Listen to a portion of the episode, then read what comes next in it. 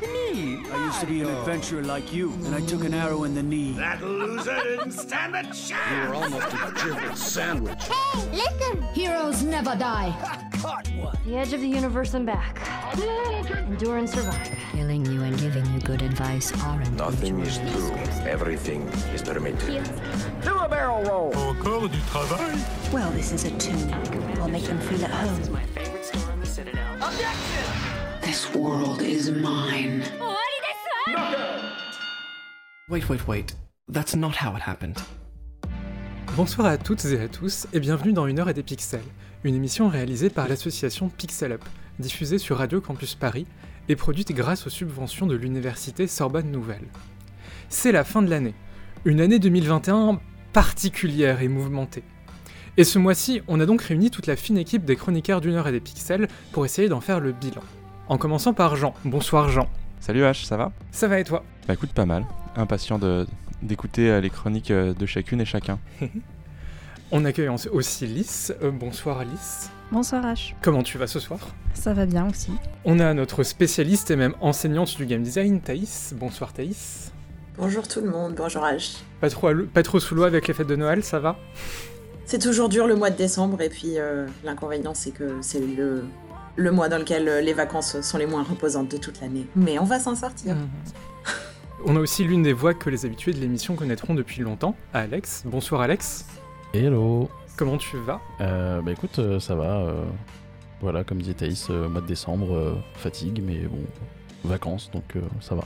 Et enfin, Cindy n'a pas pu être là pour l'enregistrement de l'émission, mais grâce à la magie du montage, on rajoutera sa news et son jeu de l'année avant la diffusion, et on lui souhaite beaucoup de repos. Et enfin, je suis H, et je serai votre hôte pour ce soir. Au programme de l'émission, on a tous choisi une news sur laquelle on souhaitait revenir.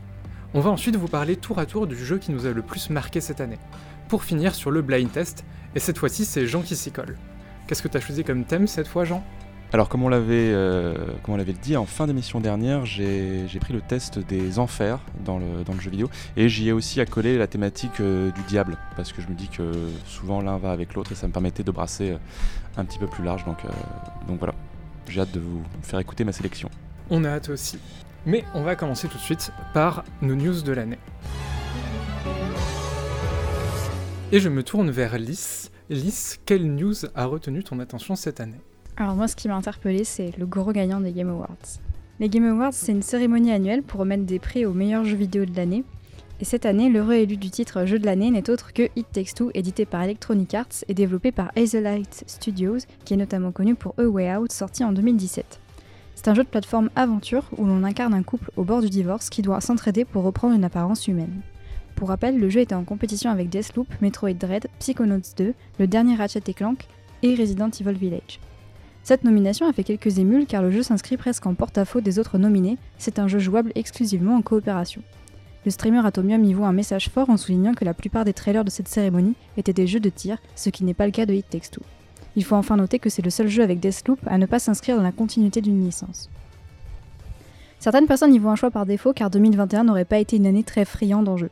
Alors il va sans dire que l'écriture de It Takes Two n'est pas spécialement son point fort, c'est une trame scénaristique digne d'un téléfilm de Noël avec le même type de fin très mièvre.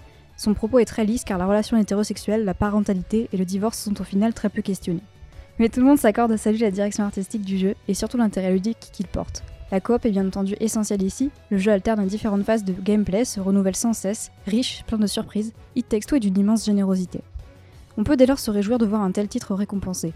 Cependant, je ne peux m'empêcher de trouver une certaine hypocrisie à ce genre de cérémonie. Les jeux indépendants sont certes de plus en plus mis en avant, mais il demeure encore une catégorie à part, qu'on distingue, avec le meilleur jeu indépendant ou le meilleur premier jeu indépendant. Aucun d'entre eux n'est choisi pour la catégorie meilleur jeu de l'année. De son côté, It Takes Two a été très largement supporté par Electronic Arts, et c'est d'ailleurs ce qui a permis que le jeu soit visuellement très réussi. Cet événement me semble d'autant plus hypocrite quand on y annonce que le développement du nouveau titre d'une licence aussi faramineuse que Star Wars est confié à un studio connu pour son harcèlement sexuel, son racisme et son homophobie envers ses employés, et qui a été condamné devant les prud'hommes. Comment doit-on interpréter ce choix? Comment continuer à croire que les jeux vidéo puissent changer le monde? Je ne vous apprends rien en vous disant que le jeu vidéo reste une industrie largement dominée par un conglomérat d'hommes de pouvoir qui ne sont là, ni pour respecter leurs salariés, ni les joueuses, mais bien pour faire de l'argent. Les nouveaux combats féministes LGBTQI+, et antiracistes, ils se les réapproprient à la sauce libérale pour faire leur profit dessus et perpétuent un système injuste et discriminant. Moi, j'ai l'impression que ce sont surtout eux les grands gagnants des Game Awards. Eh bien, merci beaucoup pour ta chronique, Lys. Euh, Est-ce que certains veulent réagir Que ce soit parce que vous ayez joué avec Two ou à tout le reste de la chronique Et notamment sur Quantic Dream et l'industrie? Je vais réagir uniquement enfin, sur, la, sur la première partie pour commencer, euh, sur celle qui concerne plus spécifiquement euh, It Takes puisque du coup en plus je, je l'ai fait avec Lys et c'est vrai qu'on a passé un, un très très bon moment dessus. C'est un jeu qui est plein plein de trouvailles. Enfin, en fait, en soi, il n'y a rien de drastiquement euh, original, mais tout y est en fait. Et euh, à chaque nouveau chapitre, à chaque nouvelle section de jeu, on se disait oh là là, ils ont, ils ont fait ça, c'est super chouette et tout. Et tout est, tout est bien pensé. Le, le, le gameplay asymétrique euh, fonctionne très très bien. C'est très drôle, c'est très joli. En effet, on, soupirait un peu fort quand, il y avait les, passages cinématiques et tout, le, scénario qui se déployait parce que c'est extrêmement cliché et pas, très intéressant. Mais il est très très fun à faire à deux et euh, je pense que c'est une récompense entre guillemets méritée. Mais bon, encore une fois, euh, ça fait un petit bout de temps aussi, comme l'a dit Lys, que les Game Awards c'est un peu vide de sens. Mais bon, c'est disons que si jamais ça peut faire rager euh, quelques journalistes euh, hardcore gamers euh, parce que ça n'a pas été un, gros jeu type, type Breath of the Wild ou, ou The Last of Us, bon bah ça, ça me fait toujours plaisir qu'il ait été nominé quoi. Ouais, effectivement. Euh, pour le coup, euh, c'est- assez intéressant, je trouve, le fait que, que It Takes Two ait, été récompensé euh, à, cette, cérémonie. Mais personnellement, j'ai l'impression que c'est pas tant pour ce que ça dit de la place du jeu vidéo indépendant, parce qu'en fait, j'ai beaucoup, beaucoup de mal à considérer It Takes Two comme un jeu indépendant, en fait, à la fois. en termes de, force de production et, de, du poids de, EA euh, dans, dans le développement du jeu et, dans les moyens qui sont mis à leur disposition. Euh, même en fait, quand on le voit, il ressemble pas du tout à l'imaginaire de ce qu'on peut avoir d'un jeu indépendant, même si concrètement ça veut rien dire. Mais je veux dire, quand on le voit, ça, ça, ça, sniffe, ça sniffe convenablement le triple A quand même. Euh, au moins le double A, le triple I, mais en fait tout ça, ça veut rien dire. Ça sent la grosse prod. Euh, en revanche, là où je trouve que c'est assez significatif, effectivement, le fait de récompenser It Takes Two, c'est plutôt effectivement sur récompenser euh, un jeu coopératif, déjà, euh, récompenser un jeu euh, qui, qui s'éloigne, en tout cas, disons, de, de la tradition du, de- des shooters et, de ce genre de choses. Et surtout, ça paraît con, mais qui n'est pas un jeu Nintendo. Parce qu'en fait, quand ça, ça se produit jusqu'à maintenant, c'était que des jeux Nintendo. Et, et là, du coup, il y a une espèce de. Comment dire Une espèce de, de tendance, disons, qu'on peut identifier et qui est à peut-être euh, ouais, aller, euh, aller vers d'autres types de. d'autres types de mécaniques, d'autres types d'imaginaire aussi. Et, euh, et pour le coup, euh, je pense que c'est plutôt là-dessus que, que le fait de récompenser It Takes Two euh, fait du sens, euh, à mon avis. Alex, tu voulais aussi réagir? Euh, ouais, alors déjà, je suis complètement d'accord avec ce que Thaïs euh, vient de dire. Et euh, ensuite, euh, ouais, deux, deux, deux petites choses. Euh, bah, premièrement, c'est vrai qu'effectivement, euh, j'ai vu passer aussi euh, pas mal de gens dire que, bah oui, Texto a gagné le prix de jeu de l'année, mais c'est parce que cette année, on n'a rien eu en jeu. et bah déjà, enfin, moi, ça me désole d'entendre ça, quoi. Et d'autant plus venant de la part de journalistes ou de, je sais pas trop si je peux dire prétendus journalistes, mais qui sont censés avoir une vision globale de l'industrie du jeu vidéo et euh, quand même que se rendre compte que cette année, enfin, on a eu plein de jeux incroyables, quoi. Euh, voilà, et si j'ai bien compris, euh, c'est toutes nos, enfin toutes le, vos news, puisque moi malheureusement j'en ai pas, mais beaucoup vont être placés sous le signe du, sel. Donc je pense que je peux ouvrir la porte et dire à ces gens-là d'aller sincèrement se faire cuire le cul ou de, de juste prendre une manette en fait et, jouer aux jeux vidéo plutôt que d'essayer de, commenter des trucs en disant des, énormités pareilles. Et euh, ensuite, euh, non, It Takes c'était vachement bien.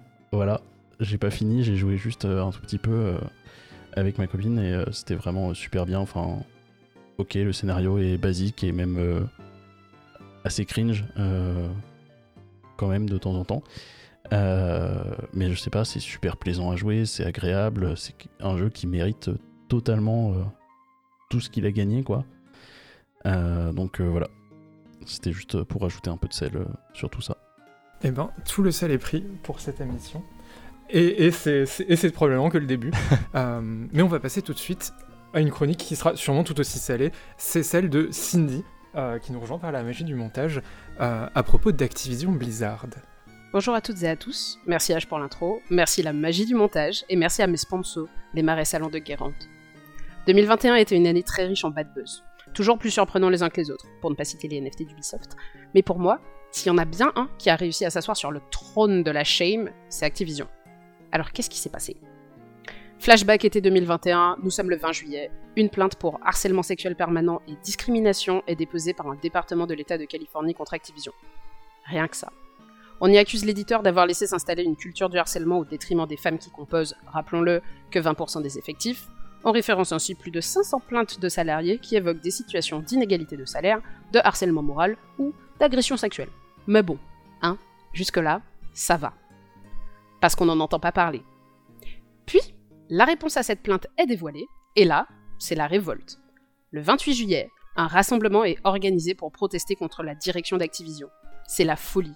Entre 200 et 350 personnes sont rassemblées dans les rues, arborant des t-shirts aux couleurs arc-en-ciel, portant des pancartes où il est écrit sobrement Les voix des femmes comptent. Contrairement à la France, les syndicats américains dans l'industrie vidéoludique sont quasiment absents. Et ça, c'est la preuve que cette situation est grave.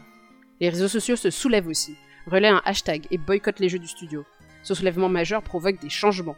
Des mesures pour lutter contre le harcèlement et les discriminations sont prises au sein d'Activision. À ce moment-là, nous, on souffle un peu sur nos sièges et on se dit que peut-être il existe une justice quelque part.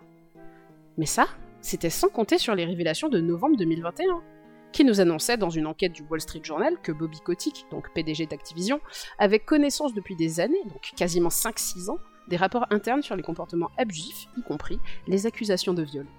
Mais encore, qu'il avait décidé de ne rien dire. Alors aujourd'hui on demande sa démission. Est-ce que ça résoudra le conflit? Est-ce que ça permettra plus d'égalité? Moi, je l'ignore. Néanmoins, je suis fier de pouvoir dire que les employés de Blizzard ne se sont pas laissés faire, qu'ils se sont unis, ils sont montés au créneau pour se battre et ils ont fait valoir leurs droits. 300 ce n'était pas assez sur les 10 000 employés qui y travaillent, mais 300 c'est déjà un début, et pour ça, il est crucial de continuer à s'entraider et de dénoncer les inégalités. Ce sera tout pour ma chronique. Merci à vous. Merci Cindy, à deux semaines d'écart du coup. Euh, et on enchaîne maintenant avec la chronique de Thaïs, qui il me semble reste dans le thème du sel. Tout à fait, ça va rester dans le thème du sel, je suis désolée. J'ai eu un mal fou à trouver quel sujet aborder. Les nouvelles du monde vidéoludique me mettent, on ne va pas se le cacher, assez rarement en joie. J'ai tenté d'aller chercher l'inspiration dans l'excellent travail de recensement des controverses vidéoludiques de 2021 d'Esteban Green, intitulé Is 2021 Over Yet? en hommage au Is 2020 Over Yet? de Rami Ismail, est disponible sur son blog Les Chroniques vidéoludiques. La seule conséquence que ça a eu, ça a été de me rendre compte à quel point cette année a été longue. Vous vous souvenez d'Antoine Griezmann, ambassadeur de Yu-Gi-Oh, qui quitte Konami après des sorties racistes C'était cette année. Vous vous souvenez de l'histoire des tueries scolaires reconstituées dans Roblox? C'était cette année. Les collusions entre la chaîne de stream et l'armée de terre, c'était cette année encore. Six Day in Fallujah, cette année. Bon sang, l'affaire de GameStop à Wall Street, c'était cette année. De quoi on est censé parler quand autour de nous l'industrie ressemble à ça? Je pourrais faire semblant d'être quelqu'un d'important et vous raconter tous les trucs cool que moi j'ai fait cette année et présenter tout ça comme des game-changing news pour le jeu vidéo. Tenez par exemple, j'ai commencé une chronique dans un podcast. Impressionnant, non? J'ai parlé des fabuleux points d'enregistrement, au moins un truc de fabuleux dans le jeu vidéo. La vérité c'est que j'ai l'impression, au jour le jour, de pisser dans un violon. Mais comme s'hydrater c'est important, surtout en ce moment parce que le froid dessèche beaucoup la peau, prenez soin de vous les jeunes. Comme s'hydrater c'est important donc, je risque de continuer à pisser longtemps dans ce fichu violon.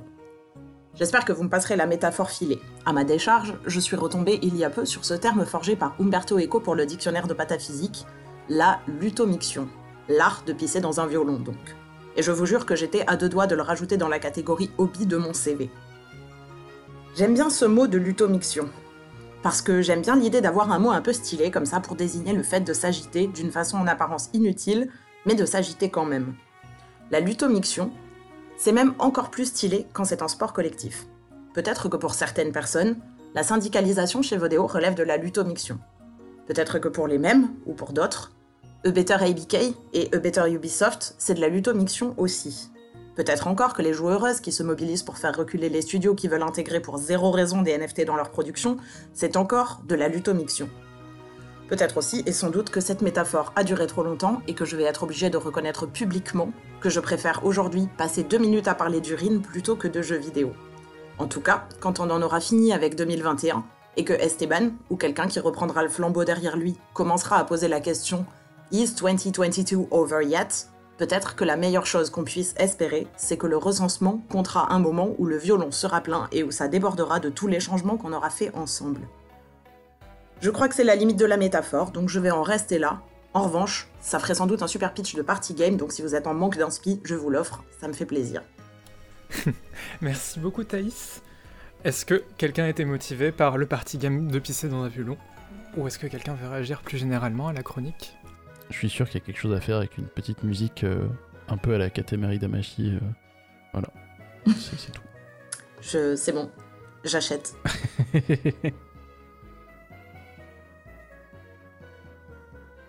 Je suis désolée d'avoir créé cet incroyable blanc.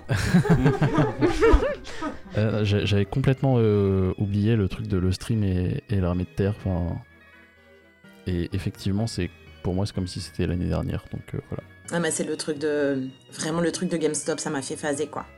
Je me suis dit, waouh, mais on m'aurait demandé, j'aurais dit que c'était il y a deux ans, en fait. Tellement ça me paraît loin. Lise, tu voulais réagir aussi? Euh, oui, juste pour. euh, je partage vraiment cette sensation d'une année très longue. euh, et comme tu disais là juste avant, euh, c'est vrai que GameStop, euh, j'avais l'impression que c'était encore la- l'année d'avant. Donc, euh, ça, on a vraiment cumulé, j'ai l'impression, en 2021, euh, pas mal de news assez euh, peu réjouissantes. Je, pense qu'on pourra mettre euh, en lien sur la page du podcast euh, pour, les personnes qui connaissent pas le, travail de recensement qu'a fait Esteban. Mais effectivement, je vous jure, quand on scrolle à travers ça, mais c'est terrifiant. En fait, c'est classé par mois et par jour. Et je vous jure, mais la densité, elle est pas croyable, quoi. C'est pas croyable. Après, il y a des choses que je trouve assez. euh, alors, pas, rig- pas rigolotes, mais il y a- rien n'est classé en termes d'ampleur de, de nouvelles, disons. Ouais. Donc il y a des trucs aussi catastrophiques que voilà, euh, le stream, euh, GameStop, etc. Et puis à un moment, je, je suis tombé parce que j'ai scrollé dessus et c'est un peu déprimant, c'est vrai, mais je crois que c'était en mois d'octobre dernier ou un truc comme ça. Genre. euh, euh, euh, les graphismes de la N64 euh, sont dégueulasses sur Switch, genre point. Et euh, parce qu'il y a dû avoir un portage de je sais pas quoi et tout. Et là, j'ai pas pu m'empêcher d'avoir un petit rire parce que du coup, ça, au milieu de tout le reste, j'ai fait. Ouais, c'est drôle, ça m'a ça, ça détendu. Donc je sais sais pas quels étaient ses, critères d'intégration euh, des nouvelles dans son dans son recensement. Ça serait intéressant de lui demander, mais je me demande s'il a pas fait un petit peu exprès de mettre aussi ces choses un petit peu plus légères entre entre guillemets. Le, travail qu'il a fait, il, le fait en, en gros, euh, il considère que à partir du moment où euh, il y a débat, c'est une controverse. Et du coup, elles sont toutes. Et effectivement, ça montre euh, à quel point il y a des choses qui sont véritablement des drames humains et sociaux et des choses qui sont vraiment juste des takes de gamers claqués. Mais en fait, tout fait controverse dans le jeu vidéo. C'est ça qui est assez spectaculaire en fait. C'est à quel point des trucs complètement insignifiants euh, peuvent prendre des places euh, gigantesques dans, dans ce dont on parle et des choses extrêmement graves peuvent au contraire tendre à se, à se minimiser, pardon, alors qu'elles arrivent, enfin je veux dire avec un systématisme délirant quoi. Mais, euh, mais ouais, en vrai ça reste intéressant euh, justement de, de, revenir sur c'est quoi une controverse dans, dans le jeu vidéo en fait, c'est quoi... je veux dire... euh, il y a eu une démo d'Elden Ring cette année, donc on a eu droit à l'éternel débat sur c'est quoi la difficulté, c'est quoi les modes faciles, les, enfin bref. Et en fait, juste à chaque fois, la controverse, c'est la forme basique du discours sur le jeu vidéo, en fait. Sa forme la plus élémentaire. Réjouissant donc. Après, à quel point est-ce que c'est influencé aussi par, euh, ouais, bêtement Twitter, euh, la façon dont beaucoup les magazines, les magazines fonctionnent aujourd'hui, euh, à faire, enfin, typiquement Kotaku qui, euh, et je, je trouve que ça marche très bien, mais euh, qui fonctionne beaucoup par euh, des, des headlines très très agressives euh, et très très catchy, euh, et qui va, et qui vont beaucoup euh, faire fermenter ça, euh, sans que ce soit forcément une mauvaise chose, mais euh, Ouais, de toute façon, ça vient. Enfin, je veux dire, ça, ça s'inscrit dans tout un système médiatique parce qu'en vrai, il n'y a pas que dans le jeu vidéo, en fait, que c'est enfin, que c'est sous la forme de la controverse que les choses se manifestent. Enfin, c'est hyper vendeur parce que du coup, c'est ça. Enfin, forcément que sur une controverse, tout le monde a une opinion, tout le monde a une réaction, et puis ensuite on réagit aux réactions et ainsi de suite. Et, et du coup, ben, le... Enfin, le dispositif de la controverse fait qu'on passe vite à autre chose, quoi. C'est ça qui est terrible avec la controverse. Il y a toujours une, comme tu dis, une, une headline catchy de Kotaku qui va pousser la suivante et ainsi de suite. Et c'est un peu une, temporalité euh, que je trouve désolante, quoi. Parce qu'on n'apprend pas, on n'a pas le temps d'apprendre de ce qui se passe. Eh bien, en tout cas, merci beaucoup pour ta chronique, Thaïs. Bon, bah bonne fête, hein Et on va passer à celle de Jean. Merci, euh, merci H. Et euh, merci aux précédentes chroniqueuses. du coup. Parce que du coup, je suis un petit peu gêné parce que moi, j'arrive avec une news euh, beaucoup plus légère, beaucoup moins. comment dire Moins politique aussi. pas par volonté, hein, mais juste parce que c'est parce que c'est le cas. Et surtout, c'est beaucoup plus confidentiel, mais pour moi, disons que ça a une importance dans mon, dans mon rapport presque quotidien aux jeux vidéo, puisque ça concerne de, de l'e-sport. Euh, comme vous le savez peut-être, j'aime beaucoup l'e-sport et tout particulièrement la scène pro de Smash Bros. Et euh, le dimanche 5 euh, décembre, il y a quelques semaines donc, lors de la finale du CEO, c'est-à-dire un important tournoi qui s'est déroulé en Floride, lors de cette finale donc, le français Gluttony s'est incliné face à l'américain Cola. Et il s'agit, à mon sens, d'un véritable événement dans le petit monde de Smash. Alors pour celles et ceux qui ne connaîtraient rien à la scène compétitive de Smash Ultimate, je me permets de rappeler que Gluttony est le meilleur joueur français, il est également le meilleur joueur européen, mais il est aussi un des très rares joueurs du vieux continent à se classer dans le top 50 mondial et le seul à entrer dans le top 15. En bref, il fait partie du très très haut du panier. Cocorico. Euh, depuis le lancement d'Ultimate en décembre 2018 jusqu'à l'automne dernier, Gluttony a remporté absolument tous les tournois européens auxquels il a participé, si ce n'est 5, et à chaque fois il s'est fait sortir en finale par des joueurs extra-européens de très haute volée, notamment à trois reprises par le Mexicain Mkeleo, qui est le numéro 1 mondial. Et au niveau international, c'est la même chose, Gluttony a toujours fini dans le top 20 ou le top 10 de toutes les compétitions où il s'est rendu, et il a uniquement été éliminé par des pointures comme Mkeleo, Tweak, Light ou Dabuzz qui comptent parmi les meilleurs joueurs au monde. Lors du CEO début décembre, presque tous les joueurs du top 10 se sont désistés. Résultat, Gluttony avait le champ libre et c'est sans surprise qu'il a roulé sur les poules et sur le winner's bracket pour arriver en finale où il a été battu par Cola. Alors, Cola est un excellent joueur, attention, mais jusqu'ici, il était loin d'égaler Gluttony en termes d'expérience, de classement ou de résultats, donc sa victoire peut sembler à première vue surprenante, mais je pense qu'en fait, elle est révélatrice d'un double phénomène. Tout d'abord, avec un jeu qui arrive à maturité et une scène compétitive dominée par le Japon, les États-Unis et le Mexique, jouer seulement en Europe ne suffit plus pour rester au niveau à l'international. Or, avec le Covid et la fermeture des frontières, ça faisait plus d'un an et demi que Gluttony n'avait pas mis les pieds aux États-Unis, et je pense que ça a clairement pesé dans la balance. D'ailleurs, il en a bien conscience lui-même, puisqu'il a récemment confié qu'à l'avenir, il allait essayer de voyager un maximum pour travailler son jeu. Le second phénomène, c'est qu'une nouvelle génération de top players est en train d'émerger et Cola fait partie des chefs de file de cette nouvelle génération avec des joueurs comme Riddles et Spargo. Ce sont des joueurs qui étaient actifs avant la période du Covid et qui étaient même actifs avant Ultimate sur Smash 4, mais qui jusqu'ici étaient restés dans l'ombre, manquant certainement un peu d'expérience et de maturité en raison de leur jeunesse. Spargo par exemple vient d'avoir 16 ans et Cola en a à peine 19. Sauf que maintenant, ces nouveaux challengers sont en train de rebattre les cartes de la scène compétitive, c'est ce qu'illustre d'après moi la finale du CEO qu'a perdu Gluttony, et je pense que ça annonce pas mal de bouleversements dans les mois à venir, ce qui promet d'être passionnant. Pour conclure, je précise qu'à l'heure où nous enregistrons cette émission, les phases finales du Smash World Tour n'ont pas encore eu lieu et je n'ai donc pas pu prendre en compte leurs résultats pour cette chronique et j'espère bien sûr de tout cœur que Gluttony va tout déchirer à cette occasion. Merci beaucoup pour ta chronique Jean. Et euh, ouais, je trouve ça vachement intéressant, un truc que tu soulignes, euh, c'est que dans beaucoup d'e-sports, il y a au final des spécificités assez régionales qui, se sont, qui ont fini quand même par se créer, alors que c'est du jeu sur internet, mais ouais, avec les questions de lag, etc., bah il y a toujours des, c'est ça, des, scènes régionales qui évoluent différemment et qu'il y a de plus en plus d'e-sport. On voit les gens commencer à voyager et, c'est ça, et à essayer de, choper des, des, spécificités locales, etc. ça existait peut-être à l'époque euh, à l'époque où c'était uniquement du local, mais ouais, je trouve que c'est assez rigolo de voir, de voir ça se, renouveler. Euh, je sais pas d'ailleurs, si, ça fait pas très longtemps que je suis l'e-sport, donc c'est peut-être comme ça depuis toujours, mais voilà. Il y a toujours eu un petit peu ça. Bah, une autre scène que j'ai beaucoup suivie euh, sur l'e-sport je continue à suivre même d'un petit peu plus loin, c'est celle de, Dota. De Dota 2, ça fait, j'ai découvert avec euh, la première, euh, le premier International qui était en 2010, je crois, un truc comme ça, ou 2009 peut-être. Euh, 2010, je crois. Et j'ai regardé tous les, j'ai regardé beaucoup beaucoup de compétitions après pendant quasiment 10 ans.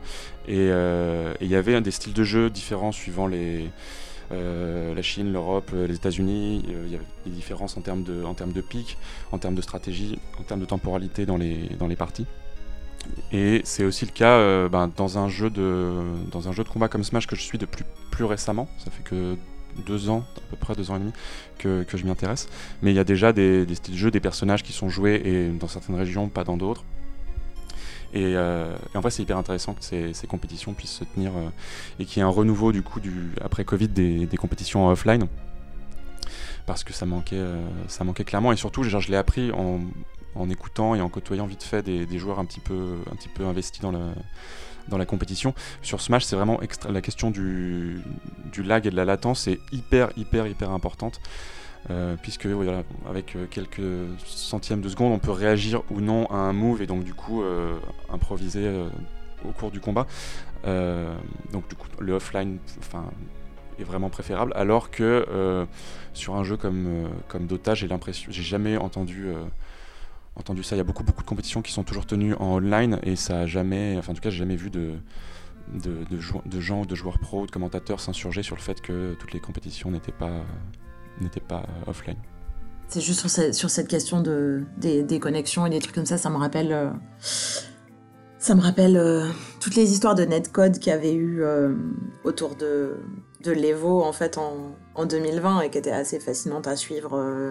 toutes les questions de OK, donc à cause du confinement, on va être obligé de jouer qu'à des jeux qui ont des netcodes assez solides pour pouvoir euh, faire des affrontements euh, qui, qui, se passent euh, du coup avec des gens qui sont dans, dans des pays différents. Et du coup il y avait eu cette histoire de bah, du coup les seuls jeux qui étaient dans la compétition c'était alors il y, avait il y avait Mortal Kombat 11 euh, mais il y avait aussi cette espèce de, jeu de baston Them Fighting Herds qui est un, une espèce de spin-off improbable de My Little Pony, euh, enfin bref, et du coup qui sont des jeux de baston indépendants, mais qui en fait avaient des, des netcodes euh, incroyablement solides, quoi, et, qui permettaient d'être euh, d'être d'être joués comme ça. Enfin, je vais pas rentrer dans les détails, mais c'est- un système de rollback en fait, et ça permet de de de feinter en fait l'affichage de ce que théoriquement ton adversaire va faire. Et du coup euh, ben t'as juste des, petites TP si jamais il y a du lag en fait. Et, euh, et il se passe pas exactement ce que ce qui était prévu par le par le netcode. Et, euh, et du coup c'était assez drôle de, voir que ben tous- les Smash tous les Tekken tous les tous les Street Fighter ben en fait ils, ils, peuvent pas faire ça alors que, que des jeux de baston indés comme Them Fighting Them Fighting Hearts pardon peuvent le faire Euh, oui, d'ailleurs, sur Smash, je précise, je crois, si jamais je dis pas de bêtises, je crois que c'est un système de peer-to-peer en plus pour euh, quand, quand on joue online. Donc, du coup, c'est absolument, absolument dégueu. Mais je crois que c'était volontaire de la part de Nintendo qui voulait pas trop, trop investir sur, euh, sur le côté vraiment multijoueur, euh, multijoueur en ligne. C'est ce que j'ai entendu, en tout cas, de la part de gens qui, de la part de gens du milieu, quoi. de façon générale, les, les Japonais sont très bons en développement de jeux de combat, mais pas très bons en développement de jeux online. Euh, parce que justement, euh, hi- historiquement, en fait, les, jeux de baston, ils étaient joués dans les salles d'arcade, et du coup, euh, le online local était suffisant. En fait, t'affronter sur le mec était sur la borne en face de toi. Et, aujourd'hui, ça, se voit sur, sur, les, sur les salles d'arcade, en fait, parce que ben, t'as as du lag, t'as du drop, t'as des déconnexions et tout, parce que toutes les bornes sont en ligne et, et ils sont un peu rattrapés, on va dire, par les conséquences de ne pas avoir formé, euh, formé des gens en interne à faire de, de la programmation réseau. Alexandre, tu voulais aussi réagir? Euh, oui, enfin, j'ai- j'allais ouais, effectivement euh, parler aussi un peu de ce, netcode. parce que C'est vrai que le, globalement, le netcode de Nintendo euh, est souvent très très très très moisi. Mais euh, au point où, enfin, du coup, la scène de Smash, euh, il me semble que, enfin, voilà, le confinement, ça a vraiment attaqué très très fort euh, cette scène-là. Euh, bah, sur un niveau euh, sur un niveau international et, euh, voilà je voulais juste rebondir là-dessus pour compléter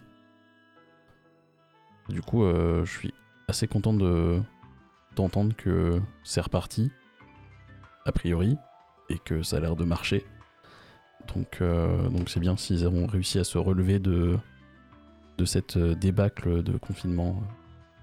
Pour, je confirme ce que tu dis, en effet, ça a beaucoup attaqué la, ça a beaucoup attaqué la scène. Il y a même des joueurs après qui refusaient, parce qu'il y a eu pas mal de compétitions quand même en ligne, forcément. Ils ont quand même, il y a eu plein d'initiatives qui ont été prises à la fois par des, par des, comment dire, euh, des, commentateurs qui ont créé leur, euh, qui ont créé leur tournoi pour animer un peu la, un peu la scène, des, joueurs qui ont fait ça aussi, euh, des, des des choses comme ça. Et notamment aux États- mais il y a plein de joueurs qui refusaient, même des joueurs, des top players refusaient de le- refusaient d'y participer ou alors, ou alors ils participaient avec des avec des, des persos qui n'étaient pas leur main, ils prenaient ça un petit peu par-dessus la jambe parce qu'ils voilà, ils, pas, ils savaient qu'ils n'allaient pas pouvoir jouer à leur, euh, à leur véritable niveau.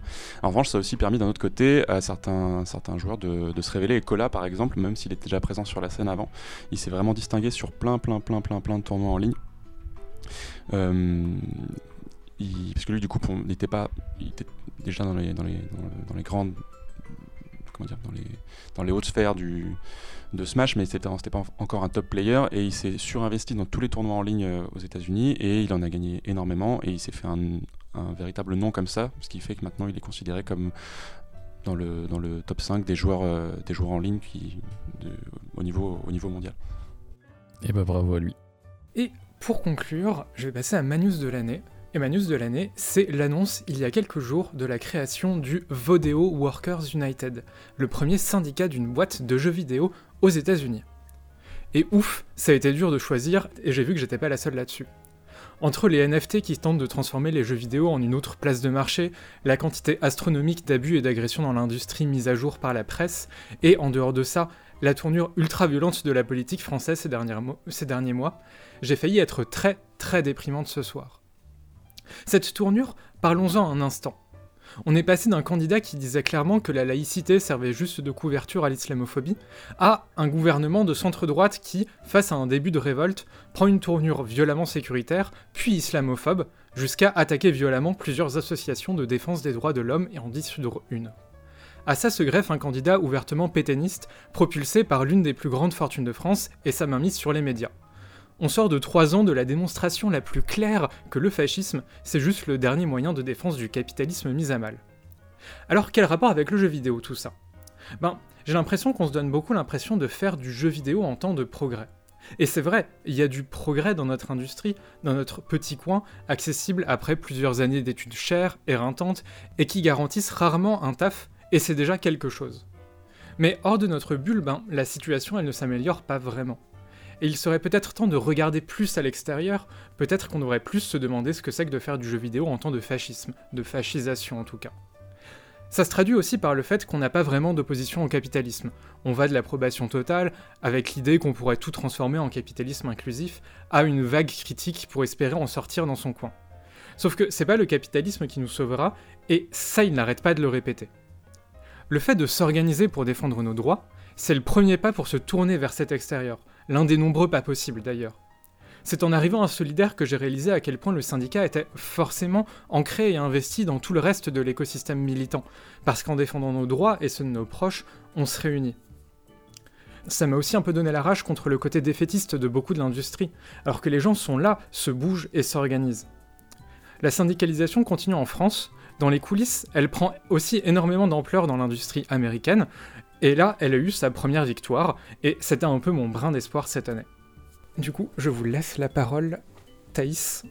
Non, rien, c'était juste pour te dire que je channel complètement ton énergie. Vraiment, euh, je, je pense que c'est- c'est la chronique que j'aurais écrite si je m'y prenais plus tôt et que t'avais pas choisi le sujet. euh, je me fonds de manière liquide dans tes mots. Merci beaucoup. Alexandre, tu voulais réagir? Euh, ouais, ouais, euh, je voulais juste dire que c'est. Euh, J'avais pas du tout entendu parler de ça. Euh, du coup, bah forcément, je suis super content. Et je suis aussi super content parce que c'est, ça fait deux, deux entreprises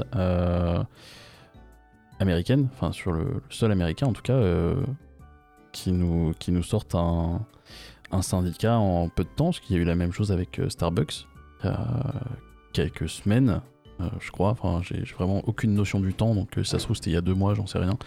Euh, Mais oui, on a eu, il y a eu aussi aux États-Unis du coup premier syndicat de travailleurs et travailleuses à Starbucks.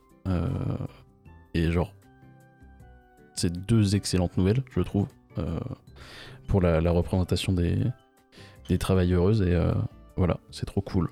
Merci d'avoir partagé ça parce que tu rends ma fin d'année un peu plus lumineuse, en tout cas. J'avais pas du tout vu pour Starbucks, c'est vrai que c'est très cool. D'ailleurs, j'ai pas trop eu le temps de revenir dessus, mais en plus, aux États-Unis, il y a un certain nombre de conditions pour qu'un syndicat soit reconnu. Enfin voilà, il faut qu'il y ait une certaine partie de la boîte qui en fasse partie ou qui soit pour. Je, je connais plus exactement les détails, mais voilà, c'est pas comme en France où il faut où il faut juste que deux personnes dans la boîte soient syndiquées pour euh, pour pouvoir revendiquer euh, déjà une certaine place. Euh, là, c'est vraiment c'est vraiment un beaucoup plus gros événement que, euh, que les sections syndicales, que, juste une section syndicale qui se créerait, même si en France aussi euh, les sections syndicales commencent à prendre du pouvoir, c'était pas le mot que je cherchais, euh, en tout cas à, grossir. On va bientôt passer à nos jeux de l'année, mais d'abord une petite pause musicale avec Shine, composé par Minako Adachi, pour Pokémon épée et bouclier, bienvenue à Couronnage.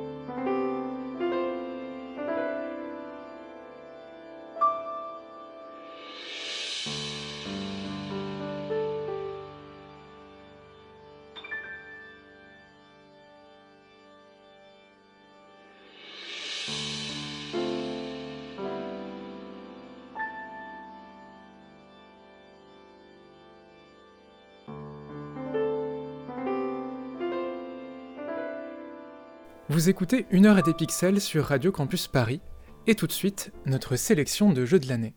Et on commence par sauter deux semaines dans le futur pour écouter celui de Cindy. Moi c'est Cindy, et je vais vous avouer un secret. 2021, je n'ai pas pu jouer. Enfin, si, j'ai pu jouer. J'ai enfin terminé Gris, qui est sorti en 2018, et Valhalla Cyberpunk Bartender Action, qui lui est sorti en 2016. Du coup, vous voyez où je veux en venir. Mon souci en fait, c'est que je vis dans deux mondes, le passé et le futur. Le passé, bon, vous avez compris pourquoi. Et le futur, c'est parce que je suis narrative designer. J'écris des scénarios et je rédige des dialogues que vous, joueurs et joueuses, ne pourrez expérimenter que dans 3 ou 4 ans. Du coup, quand il s'agit de regarder les jeux de 2021, eh bien, bah, faut me rappeler qu'il existe un présent et qu'il serait important de m'y attarder. J'ai donc commencé plein de jeux en 2021. Mais j'en ai fini aucun. Parmi ceux qui m'ont le plus marqué, je vais citer Life is Strange True Colors, Inscriptions, Toem et Road 96. Et ouais, j'avoue que ça serait criminel de ne pas jouer à un jeu sur lequel j'ai participé d'une manière ou d'une autre. Mais si je devais en choisir un seul, le jeu de 2021, eh bien pour moi, c'est Unpacking.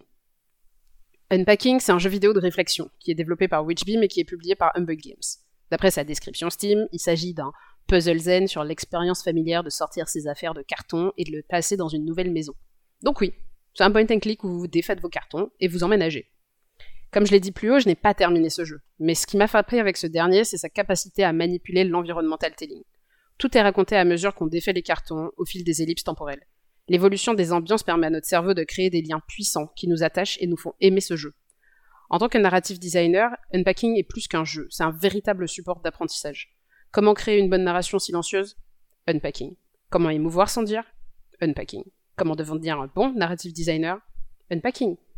Le show dont tel est omniprésent. tel un soupçon de douceur qui nous accompagne, nous, et notre imagination au fin fond de la narration. Je vous invite à le faire, il n'est pas très long, et dans la veine des jeux zen, simples et satisfaisants, vous avez de quoi vous faire plaisir. J'espère juste qu'au moment où cette émission sortira, eh bien, euh, moi j'aurai eu le temps de le terminer. C'était tout pour moi. Merci. Merci beaucoup, Cindy. J'ai l'impression que sur le plateau, euh, Unpacking, tout le monde l'a un peu dans sa bibliothèque, mais on n'a pas encore eu le temps de le lancer, vu comme la fin d'année a été occupée. Et en tout cas, on va passer au jeu de l'année de Thaïs. À toi, Thaïs. Merci. Je déteste les tops, les classements, les awards et autres GOTY, et je déteste jusqu'à leur logique sous-jacente de hiérarchisation. Ma take tiède, c'est que chaque jeu qui parvient à sortir est un miracle et que classer, c'est de droite. La conséquence, c'est que quand on m'a dit qu'il allait falloir choisir un seul jeu dont parler, je me suis retrouvée bien embêtée. J'aurais pu parler de Shin Megami Tensei 5, très clairement le jeu sur lequel j'ai passé le plus d'heures cette année alors qu'il est sorti le 11 novembre. J'aurais pu parler de Pikmin Bloom, parce que j'aime bien les jeux qui changent ma vie et que grâce à lui, j'ai les mains desséchées par le froid mais la cuisse puissante. Pour le contexte, Pokémon Smile, le jeu d'apprentissage du brossage de dents, était un des jeux qui m'avait le plus marqué l'année dernière. J'aurais pu parler de Mitosa, petite expérimentation bizarre qui permet de contempler les conséquences de décisions rachitiques sur le sort d'une petite graine. Et puis, je me suis dit qu'au final, le plus intéressant, c'était sans doute de vous parler de Ke Kiyomi. J'ignorais complètement l'existence de cette série de Gmod, qui a pourtant vu le jour en 2008 et compte déjà 11 jeux. En 2021, c'est Minna de Ke Kiyomi 3, Consider It More and More, Father to Son, qui est sorti, et qui a attiré mon attention dans une de mes sessions de doom scrolling du Nintendo eShop. Je fais ça pour me désintoxiquer de Twitter, et ça rend vachement moins triste. Le fond est tout blanc. Le dessin, juste un tracé rouge ou bleu. Il y a des personnages rigolos avec des têtes toutes rondes, des rames de métro animées en boiling lines, des robots, des oiseaux, des bosozoku qui posent pour un selfie et plein d'autres choses étranges. S'il était besoin de le préciser, il n'y a pas de ray tracing. Mais ça n'est pas très grave, parce que la seule chose que le jeu reflète, c'est notre capacité à en avoir quelque chose à faire du monde qui nous entoure. Kukiyomi, littéralement, ça veut dire lire l'air ou lire l'espace. C'est l'équivalent japonais de l'expression anglaise read the room, qui, en revanche, n'a pas d'équivalent en français, ce qui est amusant. Passons. Si je devais pitcher Kukiyomi, je dirais c'est le WarioWare de la considération. Une succession de jeux minuscules, dans lesquels on ne peut bouger qu'un seul élément pendant un laps de temps très court, afin de réagir en tenant compte des besoins des personnages autour de nous. Parfois, les situations sont faciles à lire, parfois pas du tout. Parfois, on soupçonne qu'elles le sont pour des personnes japonaises, mais que c'est dur pour nous. Parfois, c'est juste incompréhensible. Et parfois, on ne va pas se mentir, les situations sont cringe et je recommande d'y jouer à plusieurs pour désamorcer la gêne. Il y a plusieurs modes de jeu, en coop, en campagne, en mode inconsiderate. On peut voir ses statistiques de réussite et même les sections solo sont très chouettes à plusieurs grâce au format WarioWare au ralenti, le jeu faisant lui aussi preuve de beaucoup de considération à notre égard. Que Kiyomi, c'est bizarre et drôle et c'est beaucoup de choses que j'aime dans le jeu vidéo japonais. C'est surtout un jeu dont chaque opus coûte trois fois rien, sur mobile ou sur Switch, qui se joue en multi et qui nous apprend à tenir compte des autres, à savoir quand s'arrêter et à désamorcer les conflits. Ça m'a paru pertinent de vous en parler pour cette émission de Noël, parce que ça goûte l'énergie dont on est beaucoup à avoir besoin pendant les fêtes de fin d'année. Bonne fête, bon courage à tous, avec toute ma considération. Merci beaucoup Thaïs. C'est drôle parce que justement je l'ai croisé il y a deux semaines à peine en version physique euh, sur les étalages de République. On a un peu hésité à le prendre, on a vu qu'il n'était pas beaucoup moins cher sur les shops, donc euh, ça avait l'air très rigolo. Je vous avoue, j'ai acheté le premier, et après le lendemain j'ai acheté le deuxième, et le surlendemain j'ai acheté le troisième. et franchement, on se régale, on y joue le midi au bureau tous ensemble. Euh, le mode campagne, c'est juste 5 mini-jeux, puis un commentaire sur comment t'as réussi, puis re 5 mini-jeux, et ainsi de suite jusqu'à arriver jusqu'à 100. Et donc en fait, on en fait 5, on passe la manette au suivant, et ainsi de suite, on se met à plusieurs en mode hive mind pour essayer de décrypter les situations, et c'est vraiment, vraiment très drôle. C'est très bizarre, mais c'est très drôle. Du coup, en fait, j'ai un truc que je comprends pas trop, c'est le troisième, mais il y a déjà 11 opus qui sont, qui sont sortis J'ai pas, j'ai, pas, j'ai pas suivi le lien entre le. Tu disais ouais, qu'il y a 11 jeux, mais que c'est le troisième. Il y a une chronologie un peu chelou euh, à la Final Fantasy. Euh. non, on n'en est pas là parce que c'est pas vraiment des jeux narratifs. Alors, le troisième a un scénario, ce qui en fait vraiment une exception. Mais euh, non, alors, j'avais gardé la, la, la, page ouverte pour pouvoir vous faire le détail. Mais En fait, euh, c'est le troisième euh, de la série Que Kiyomi 2. Consider It. Ah, ok. Euh, qui est les versions Switch des jeux. Et avant ça, en fait, il y a d'autres euh, installments dans la série. Le premier, il est sorti sur mobile en 2018. Il s'appelle juste Que Kiyomi. Il a été porté euh, sur iOS et Android euh, en 2011. Et après, il y a un Kiyomi sur DS. euh, Il y a un Kiyomi 2 sur mobile. Il y a... Oh là là, c'est terrible. Du coup, les- comme ils sont jamais sortis en Occident, ils sont, ils sont tous en japonais. Donc, euh, si tu veux, c'est même pas le seul que Kiyomi 3 en fait. Parce que ben, c'est que Kiyomi 3 Consider It More and More. Et avant ça, il y avait que Kiyomi 3. Je t'avoue que sur la numérotation, c'est pas carré carré. Ouais. Parce que par exemple, il y a un souci, je- que je comprends Kiyomi mieux. 3, mais il n'y a pas de que Kiyomi 2. Il y a Yoshimoto no que Kiyomi et Yoshimoto no que Kiyomi 2. Mais, euh, enfin, bref, genre, c'est c'est vraiment. C'est compliqué. T'as ouvert la boîte de Pandore, je crois. Ouais, ouais, ouais. Mais du coup, euh, j'ai pas encore testé tout ça sur mobile, là, mais je, pense qu'il y a, a peut-être moyen que je, je ferai un petit VPN, I don't know. Mais en tout cas, euh, enfin, ceux, ceux sur Switch sont, sont hyper accessibles et, euh, et ça, ça vaut le coup. Et j'avoue, c'est un peu passé de façon sous-jacente, mais j'ai aussi parlé de Mitosa dans l'introduction, parce que j'ai vraiment découvert ça il y a pas longtemps. C'est gratuit sur mobile, et je le recommande fortement. Fortement. C'est écrit M-I-T-O-Z-A, et c'est très rigolo. Eh bien, merci beaucoup Thaïs. Euh, et on passe maintenant à mon jeu de l'année. Et mon jeu de l'année, il s'appelle Northern Journey. C'est un petit jeu développé par une seule personne qui a très peu fait de bruit. Je l'ai découvert vraiment par hasard sur Twitter et c'était ma claque de l'année. Un mystérieux personnage a fait couler votre bateau et vous promet de le réparer si vous lui ramenez un certain artefact. Vous plongez donc dans la forêt norvégienne, parcourrez ses grottes, vous vous confronterez à sa mythologie, le tout à la première personne, armé au départ d'un simple lance-pierre, auquel se rajouteront un arc, une arbalète et d'autres surprises. Pensez Oblivion, voire même Morrowind, dépouillé de ses villages, ses quêtes, ses systèmes de niveaux, d'armes, d'équipements, juste explorer encore et encore des contrées étranges, parfois hostiles, et qui gardent souvent beaucoup de leur mystère même une fois sillonnés. Premièrement, c'est beau. De loin, le jeu ne paye pas de mine. Techniquement, les moyens sont très limités, et des montagnes et des grottes, on a déjà vu. Mais il y a tellement d'amour dans la façon dont le jeu décrit ces paysages d'Europe du Nord. C'est très gris, il fait très moche, mais là-dedans se rajoute une végétation aux couleurs ultra vives. Le jeu n'hésite pas à utiliser beaucoup de noir dans ses grottes. Plus on plonge, plus l'imagination devient folle et le lieu fantastique. Et c'est en fait plein d'audace. Le jeu excelle aussi dans son étrangeté. Les êtres que vous rencontrez sont animés avec trois bouts de ficelle. Ils ressemblent d'ailleurs à des marionnettes. Mais tout est fait avec tellement d'expressivité que la forêt est vite fascinante. C'est comme si le RPG avait bifurqué et s'était inspiré d'un ensemble mythologique très différent, et c'est trop bien. Deuxièmement, euh, un peu plus tôt cette année, Bennett Foddy, le célèbre développeur de Getting Over It, râlait dans un post de blog sur les jeux designés en 3 dans le 3 dans le 3.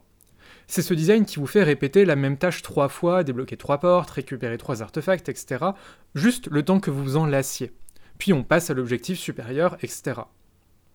Et il y opposait un design à l'infini, quelque chose de tellement plaisant qu'on peut le répéter encore et encore tant c'est fun.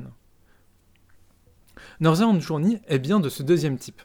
Bon, au final, il y a trois artefacts à récupérer, mais là où le jeu brille, c'est quand il nous lâche dans son monde, à plonger toujours plus profondément dans la forêt, à parcourir méticuleusement ces montagnes en passant de tyrolienne en tyrolienne pendant de longues minutes. C'est un Elder Scrolls épuré, qui nous offre juste encore et encore le plaisir de sillonner toujours plus loin ces terres et ces grottes. C'est un design que je vois un peu plus cette année. Pensez au retour de Shin Megami Tensei, à ce plaisir de dungeon crawler dans son désert qui se répète à l'infini, et ça me fait vraiment plaisir. Alors attention, c'est pas très agréable à jouer, c'est plein d'imprécisions, on glissera de falaises encore et encore et encore, heureusement on nous explique très vite la quick save. Mais si c'est votre truc, jetez-vous dessus, rien que pour son passage sous-marin qui est vraiment ma claque de l'année. Thaïs, tu voulais réagir? Bah ouais, pour le coup, moi je connaissais pas du tout ce jeu, j'en ai pas du tout, euh, j'en avais pas du tout entendu parler avant que tu le notes dans le conducteur de, l'enregistrement. Et, euh, et du coup, j'ai fait mes petites recherches et euh, je voulais juste mentionner le fait que il y, a- un, adjectif que j'aime énormément dans la description du jeu sur la page Steam. Et en fait, la première phrase de la description, c'est A Norwegian happy sad game set in a northern land. Et je, je trouve que, genre, ju- juste le fait d'écrire le mot happy sad, c'est hyper intrigant en fait. Et euh, comme tu as mentionné Shin Megami Tensei, pour le coup, c'est aussi un jeu dont j'aurais envie de le décrire avec un adjectif de type happy sad. Et je trouve ça très intrigant. Donc merci pour la découverte. de rien. C'est vraiment des trucs qui m'avaient fait acheter le, qui m'avaient fait ouais, euh, craquer pour le jeu. Euh, et oui, je l'ai découvert aussi par hasard. Il me semble que le dev de Dusk a fait un long thread dessus en le découvrant. Et c'est un peu ça qui a, qui a donné un tant soit peu de visibilité au jeu, c'est vraiment les 3 secondes de, de, visibilité qu'il a eu. Euh, mais ouais, c'est un jeu qui est vraiment très surprenant. Euh, voilà. Et ce côté apissade, tu l'as ressenti du coup? C'est comme ça que tu le décrirais après l'avoir fait? C'est une très très bonne question.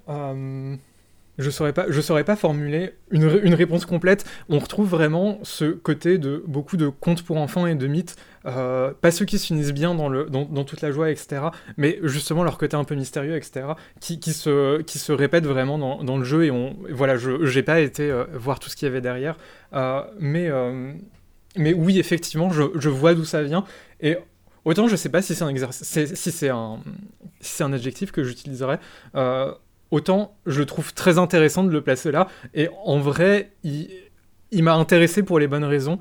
Euh, et je regrette. Enfin voilà, je, il, en tout, voilà, il m'a intéressé pour les bonnes raisons. Lise, tu voulais aussi réagir? Euh, Oui, je sais plus si tu l'as mentionné, mais du coup, c'est plus un jeu d'exploration où il y, a un petit peu des combats? Je crois que tu parlais d'arbalète à un moment donné. Alors oui, il faut imaginer un peu ça comme il faut imaginer ça un peu comme un, Elder Scrolls euh, où vous allez avoir quelques ennemis qui, euh, traînent dans les caves, etc. Euh, donc c'est quand même pas mal centré sur. Enfin, il y a quand même du combat un peu partout. C'est plus ça que de l'exploration ou un walking simulator. voilà. Mais c'est aussi, c'est aussi, enfin voilà, il n'y a pas du tout tous ces systèmes de progression, de montée de niveau, etc. Euh, c'est vraiment le, le minimum. Parce que c'est vrai, quand j'ai vu quelques images du jeu, ça m'a tout de suite, tout de suite fait penser à, Skyrim. Donc c'est pour ça que je me demandais s'il y avait un peu des. Jusqu'à quel point la ressemblance était, euh, était valable. quoi. Et on va passer au jeu de l'année suivant, euh, qui est celui d'Alex. Alex, c'est à toi.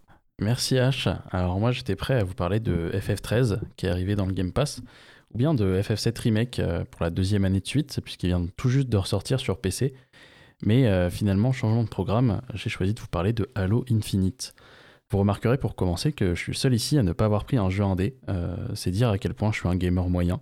Et ensuite, euh, désolé Jean, je sais que Halo c'est ta saga, mais c'était un beaucoup trop bon jeu pour ne pas l'évoquer.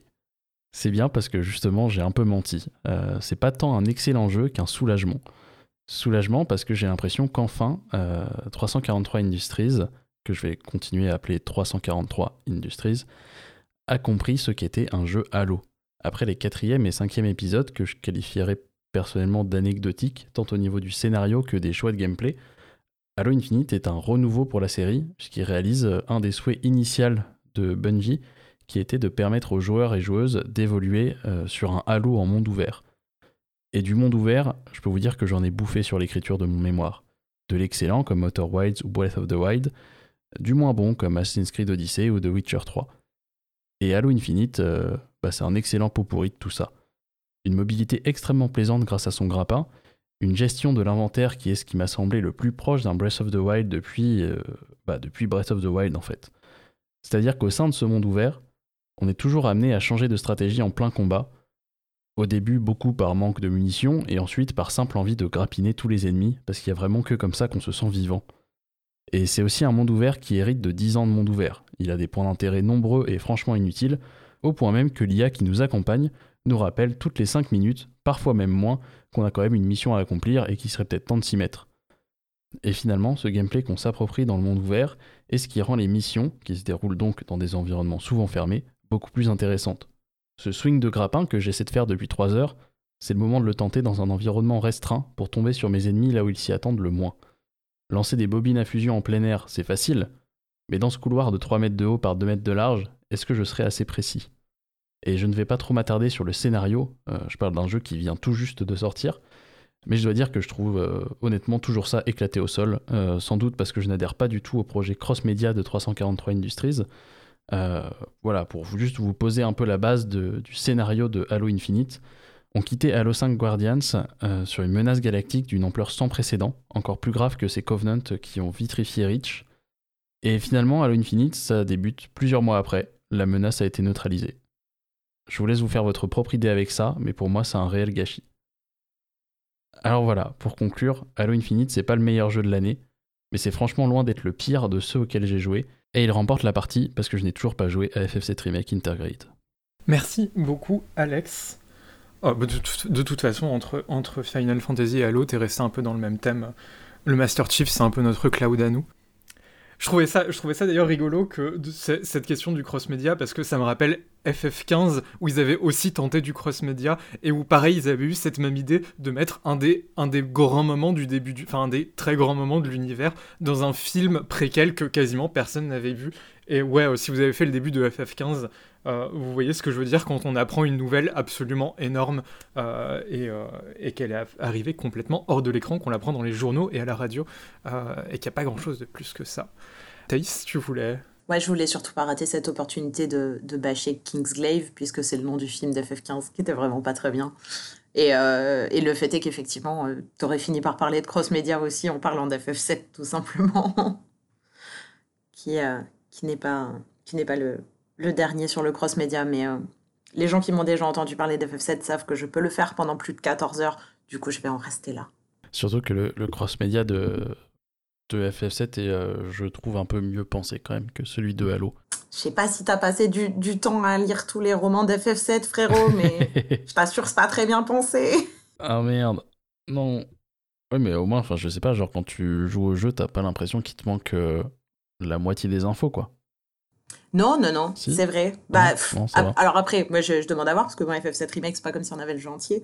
Mais, euh, mais bon, enfin, tu vois, tous les personnages qui, sont, qui arrivent dans FF7 Remake et, euh, et qui n'existaient pas dans, dans l'original, en fait, c'est des personnages qui viennent des, euh, des romans et des light novels de, d'FF, en fait. Enfin, d'FF7. C'est des personnages qui existent dans des temporalités qui ont lieu entre le premier FF7 et Advent Children et genre en fait, tous les interstices ont été remplis de, de, l'or euh, jusqu'à ce que ça craque de tous les côtés et, plus rien n'a de sens, en fait, dans, dans le monde étendu d'FF7, on va dire. Après, la vérité, je connais pas Halo. Je connais extrêmement mal. Euh, et à chaque fois que j'entends ce nom, moi, je pense à la chanson de Beyoncé. Euh, et du coup, très clairement, je ne peux pas faire la comparaison. En revanche, je peux dire que pour de vrai, ça craque de partout dans l'univers étendu d'FF7. Ça, je peux le dire avec beaucoup, beaucoup de certitude. Euh, si, vous voulez un aperçu du, lore de Halo sans, euh, vous taper 5, 6, euh, ah, peut-être 8 ou 9 jeux, plus les romans, bah, au moins pour les romans, il y a du coup Brian David Gilbert, dont j'avais déjà parlé dans, une chronique, qui pour la chaîne de, Polygon, donc la chaîne YouTube de Polygon même, a fait, euh, fait une vidéo où du coup il a lu euh, tous les romans euh, du lore de Halo et il en a fait une synthèse. Donc voilà, je vous laisserai vous faire votre, votre avis là-dessus en tout cas. J'avoue, du coup, j'ai menti quand j'ai dit que je connaissais rien à Halo parce que j'ai vu cette vidéo et elle est vraiment très drôle. ce que je voulais savoir, c'est Jean, est-ce que tu as déjà pu. T'as eu le temps un peu de, de toucher à Infinite ou pas du tout? Alors pas du tout, et j'en ai pas très très envie, mais euh, en revanche, si je peux porter mon grain de sel sur le sur le cross-média de Halo, euh, quand j'ai refait, euh, j'en ai reparlé l'année dernière dans la saison 2 de, de l'émission, j'avais refait Halo avec la version Anniversary pour replonger en adolescence et tout, et c'était vraiment très cool. Et j'étais tellement reparti devant, je me suis dit ouais, je vais lire les romans et tout. J'ai lu un quart de, du premier, je crois, qui s'appelle La chute de Rich, ou un truc comme ça, et c'est navrant. C'est alors ça apporte des éléments, ça, ça, ça, ça, alimente le lore, mais c'est si mal écrit quoi. Et en plus j'ai lu en original quoi, j'ai lu en anglais et tout, et même en anglais c'est ne faites pas ça. Par pitié, ne, ne, faites pas ça. Lisez les, lisez les, les, pages résumées Wikipédia, ça sera, ça sera largement mieux parce que les, les romans c'est c'est triste. Et je pense que je, je, me suis jamais frotté au roman par exemple de Warcraft et tout, mais je je pense sans m'avancer que globalement le cross-média autour du jeu vidéo ça a jamais été une grande réussite. Et le grand film euh, qui a été fait pour euh, grand en termes de moyens pas grand en termes de réussite euh, qui a été fait autour de World of Warcraft là je sais plus comment il s'appelait que j'avais qu'avec un pote à moi on est allé voir parce qu'on s'est dit allez on y va on a joué à WoW des années on, va voir quoi. Et on est ressorti voilà, je, je, sais pas comment on est ressorti d'ailleurs, mais voilà, c'était catastrophique. Donc je pense que globalement, le cross média autour du vidéo, j'ai pas d'expérience. Euh, j'ai pas d'expérience en tête qui, ont été réussies, ou en tout cas qui avaient de, ou avec, ou avec de bonnes idées. Je, je vous laisse la parole là-dessus parce que moi, j'ai pas, pas d'exemple à donner.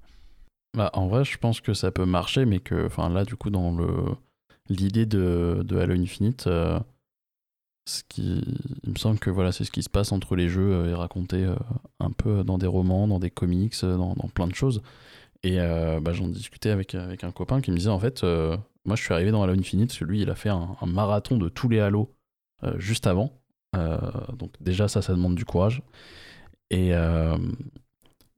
il arrive dans Halo Infinite et en fait on lui dit putain tu vois cet événement super important auquel tu te disais que tu allais participer et tout et ben en fait euh, non ça, a déjà eu lieu euh, salut quoi euh, passe à la suite et voilà et du coup juste la, vidéo de, de, Polygon je, viens de la retrouver sur, sur YouTube je sais pas j'ai la traduction automatique française et du coup ça a traduit le livre qui s'appelle J'ai lu tous les romans de Halo et je suis devenu le Master Chief de la solitude eh bien, merci beaucoup Alex pour ta chronique et pour tout cet amour sur Halo. On va passer au jeu de l'année de Jean. Jean, à toi. Merci H. Euh, alors pour moi 2021 ça a un peu été l'année des déceptions euh, alors qu'en plus j'ai rarement autant joué à des jeux l'année même de leur sortie. J'ai été déçu par 12 Minutes, Genesis Noir et Voyage, j'ai trouvé Biboff, Road 96 et Sable et je suis assez mitigé concernant Backbone et Death Door par exemple. Alors certes, j'ai pas joué à tout, et j'ai quand même passé de très bons moments sur certains titres, je vais pas, je vais pas mentir, genre euh, Deathloop, Inscription, No Longer Home, j'ai trouvé ça très, très très cool. Mais quand il a fallu que je sélectionne mon jeu de l'année pour notre émission d'aujourd'hui, j'ai bloqué un petit moment, puisque rien ne m'est apparu comme euh, une évidence. Et puis en plus de ça, je partage assez la vision de Thaïs sur les classements et les tops. Donc, après m'être rendu compte que je n'avais pas vraiment de jeu de l'année, je me suis dit que je n'allais pas parler du jeu que j'avais préféré, mais du jeu qui m'avait peut-être le plus marqué. Et il s'agit de Before Your Eyes, qui a été développé par Goodbye World Games.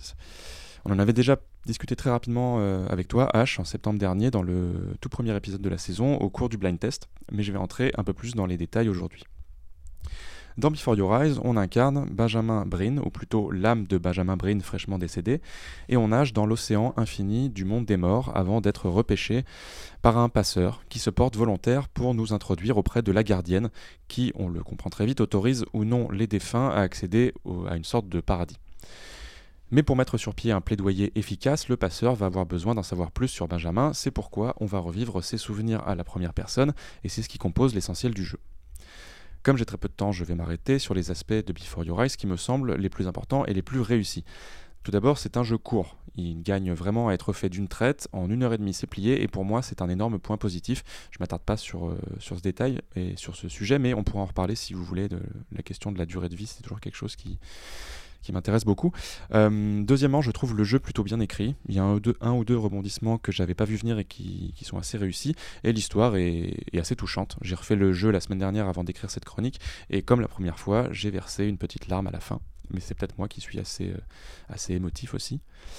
Euh, et troisième point, surtout, l'aspect le plus intéressant de Before Your Eyes, d'après moi, c'est le fait que le jeu se joue avec une webcam et que le gameplay repose presque entièrement sur le clignement de nos yeux. Déjà, je trouve ça chouette que le jeu fasse un pas de côté par rapport au pad et au combo clavier-souris pour proposer un gameplay, euh, disons, euh, original. Mais en plus, ce gameplay a l'avantage d'être signifiant puisque cligner des yeux sert à interagir avec des objets ou des personnages, mais aussi et surtout à passer le temps euh, pour passer d'un souvenir à l'autre et en clignant parfois des yeux involontairement, on coupe en plein milieu une scène qui n'était pas finie pour enchaîner avec un autre souvenir.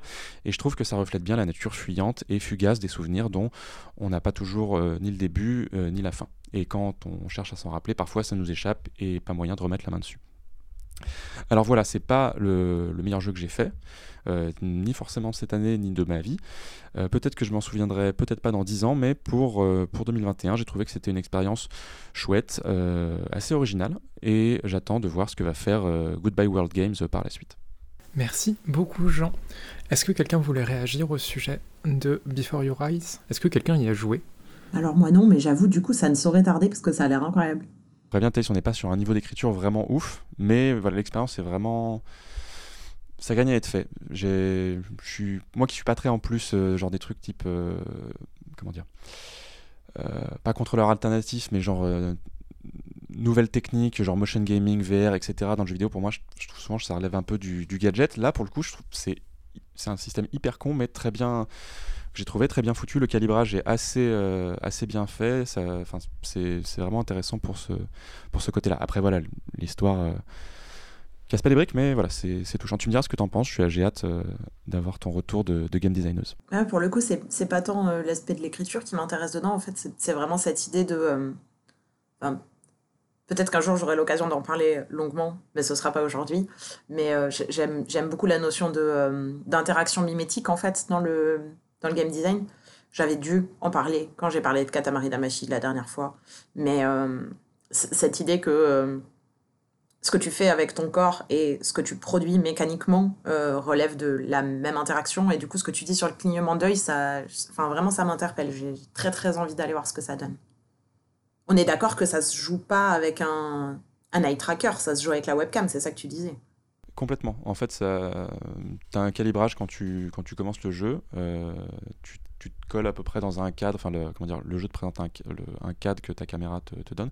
Tu te cales dedans et après, il te demande de cligner les yeux plusieurs fois. euh, et au bout d'un moment, il te dit Ok, paramétrage euh, complet, euh, c'est parti, vous pouvez lancer. Quoi. ouais c'est ça T'as- pas besoin d'acheter un, to- un Toby à 90 balles pour, Non. pour jouer quoi Non, c'est non, ça non, ma question. Non, j'ai un truc, j'ai un truc pourri. Avant que je me précipite sur Steam. À 15 euros. En fait, tu, tu, tu- ton- enfin, je- oui, ton regard n'est pas suivi. Donc, pour te déplacer ton regard, ça sera à la souris de manière classique. Mais le, Ouais. le reste est, géré par le clignement des yeux, aussi bien l'interaction que la- le, le passage du temps. ça a l'air trop bien Et Merci voilà, content beaucoup, de t'avoir donné envie. Je t'en prie. Perso, j'y avais joué et je, rejoins à peu près ton avis, mais un peu plus sur du, du côté de la déception. Euh, ouais, je trouve, enfin, vraiment, les premières minutes m'avaient beaucoup enchanté. Genre, le la mécanique marche très très bien. Euh, et dès le début, en fait, euh, enfin, ouais, les premières secondes du jeu sont déjà touchantes. Et puis, je trouve qu'au final, le scénar est effectivement, même au-delà de son écriture, un peu pas gadget, mais, mais il essaye d'être un peu clever alors qu'il aurait juste pu raconter quelque chose, enfin avec la force du truc, il aurait juste pu raconter quelque chose d'assez simple au final. Après, ça reste un jeu d'une heure et demie euh, qui tient très bien ensemble. Et, euh, et voilà, je te rejoins beaucoup. Moi, je suis peut-être un peu plus mitigée. Enfin, j'ai bien aimé l'expérience, ça marche, euh, ça marche bien ce principe des clignements d'œil. Par contre, sur la fin, moi, j'ai eu beaucoup de problèmes pour calibrer ma, caméra. Alors, je sais pas si c'est ma webcam qui est pourrie, si c'est moi qui ai trop bougé, ou je sais pas, mais j'ai dû enchaîner les calibrations et du coup, ça coupe complètement de, l'expérience du jeu. Et euh, je pense que je suis passée à côté du scénario pour ma part. euh, ça m'a pas du tout. euh, J'étais intriguée au début, mais euh, je pense que j'ai assez décroché et j'étais assez, assez détachée des personnages. Mais ça, ça ne, ça ne relève que de, que de ma personne. Et ça reste à découvrir euh, pour, que pour le principe, parce que j'ai jamais vu ça. euh, C'est la première fois que je vois un jeu faire ça, et je sais pas s'il y en a beaucoup d'autres qui utilisent cette techno- cette techno-là, donc c'est à découvrir. Euh, merci beaucoup, Jean. Et on va passer au dernier jeu de l'année. Et c'est Lys qui s'y colle. À toi, Lys. Alors cette année, je peux pas vraiment dire que j'ai eu de jeu de l'année, mais j'ai eu par contre quelques coups de cœur. Euh, j'ai d'abord été tentée de vous parler d'It qui m'a énormément plu, mais il se trouve que j'ai préféré vous en parler pour sa nomination aux Game Awards. Je voulais aussi un peu parler de Death Door, mais puis finalement je me suis dit que euh, je préférais vous parler d'un autre jeu qui n'est pas du tout, dont j'ai très peu entendu parler, qui est Toem. C'est créé par euh, Something We Made, un studio indépendant suédois. On va ouvrir les yeux dans un monde en noir et blanc. Notre petit personnage est assis sur le lit de sa chambre. En sortant, une femme qui semble visiblement être notre grand-mère nous donne un appareil photo et nous propose de partir à l'aventure pour trouver le Toem et le photographier pour elle. En route alors pour explorer le monde qui nous entoure, forêts, villes, ports et montagnes enneigées. On récoltera des tampons sur notre carnet en aidant les habitants que nous rencontrerons afin de prendre le bus et passer d'une zone à une autre. Toem, c'est un jeu de photographie dans lequel il faudra jouer sur les angles de notre appareil ainsi que ses accessoires pour capturer ces instants de vie en noir et blanc. Capter le charme de ces décors dessinés à la main, ces petites scènes artisanales, ces personnages hauts en couleur, ces petits animaux mignons ou encore ces cubes mystérieux. Toem m'a beaucoup rappelé le jeu A Short Hike, cette aventure où on incarne le jeune oiseau Claire qui doit gravir une montagne pour rappeler sa maman malade. Ici, c'est une autre parente qui nous demande de gravir une montagne pour lui rappeler un souvenir. Il nous faudra aller à la rencontre de différents personnages pour les aider et atteindre le sommet de la montagne pour admirer le Toem, une sorte d'aurore boréale qui irradie le paysage. Un voyage initiatique plein de rencontres surprenantes et amusantes. Court et simple, Toem n'en demeure pas moins une belle aventure dont je n'ai quasiment pas entendu parler autour de moi, et sans avoir la force de Short Hike, il demeure un jeu photo reposant qui m'a amusé et dont je vais garder un très bon souvenir. Ah, merci pour ta recolis parce que hum, ta comparaison avec euh, Short Hike me, parle beaucoup parce que c'est un, un jeu qui, comme beaucoup de gens, je pense, m'a beaucoup, beaucoup, beaucoup marqué. Donc, ouais, si jamais je peux réitérer une sorte d'expérience similaire, je, suis preneur. Donc, c'est cool. Merci beaucoup. C'est vrai que toi-même, je l'ai vu passer, je l'ai vu passer en festival et j'ai pas encore eu le temps d'y toucher, mais ça avait l'air très cool. Et en plus, je trouve ça vraiment très très cool et intéressant qu'il y ait beaucoup de jeux de photos qui arrivent en ce moment avec plein de prises différentes dessus, euh, que ce soit toi-même, que ce soit par exemple Umurangi Génération qui a absolument rien à voir. Euh, et oui, c'est ça, c'est vraiment une, vraiment une mécanique qui est, euh, qui est arrivée dans le triple A comme un nouveau truc, un peu, enfin voilà, comme le nouveau gimmick euh, que tout le monde reproduit. Et au final, je trouve que son adaptation dans l'indépendant est toujours vachement intéressante parce qu'elle va lui redonner souvent beaucoup de sens. Elle va lui redonner aussi souvent beaucoup de physicalité. Dans le triple A, très souvent, le mode photo, euh, c'est euh, juste une caméra libre que tu peux déplacer comme tu veux dans un certain rayon, etc. Alors que là, très souvent, je me souviens de Mourangé Génération, je sais pas si c'est la même chose dans Toem, mais on passe vraiment beaucoup de temps à se déplacer, à essayer de trouver un angle intéressant, parfois à se baisser, à sauter dans des coins, etc. Et je trouvais ça, ça me rappelait beaucoup la, le, fait de faire de la photo en vrai. Et, euh, et voilà, je, je, trouve ça. Enfin voilà, j'imagine que toi-même, c'est une déclination, une déclinaison encore différente. Mais en tout cas, ça m'intéresse beaucoup euh, de voir ce qu'on arrive à, à, dire avec ça. Alors, je pense pas qu'il y ait euh, l'aspect aussi technique que. qui soit. Enfin. On va pas chercher forcément à faire de belles photos, mais c'est plus chercher des, éléments à photographier. Ça va plus être le, la recherche des éléments plus que vraiment la prise de photo en soi. Je voulais juste rebondir sur le mode photo parce que je pense à la mise à jour d'Animal Crossing qui a eu euh, en novembre, qui, euh, qui nous permet en fait de prendre des photos cette fois-ci en mode subjectif et on peut en fait se déplacer avec la caméra dans le jeu euh, en mode subjectif.